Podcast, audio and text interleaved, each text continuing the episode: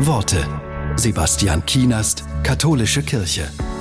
Der Autor Markus Walter hatte eine schwere Kindheit. Er hat wenig Liebe erfahren und wurde ausgebeutet. Dennoch hat er Tipps für Menschen, die es als Kind schwer hatten. Er sagt, Seid euch nicht zu schade für Therapie. Ich habe fünf Jahre gebraucht, um mich aus dem Schlamassel rauszuarbeiten. Und es gibt ein Naturgesetz, das besagt, nach jedem Regen scheint die Sonne. Immer. Was heißt das für mich?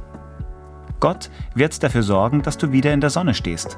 Vielleicht nicht heute, vielleicht nicht morgen, aber sie wird scheinen. Bei mir hat dies 20 Jahre gedauert. Wenn du knüppeldick im Dreck steckst, nimmst du vielleicht gar nicht wahr, dass es Menschen gibt, die es um dich herum gut mit dir meinen. Auch wenn es dir schlecht geht, behalte deine Augen, dein Herz offen. Halte dich an diese Menschen.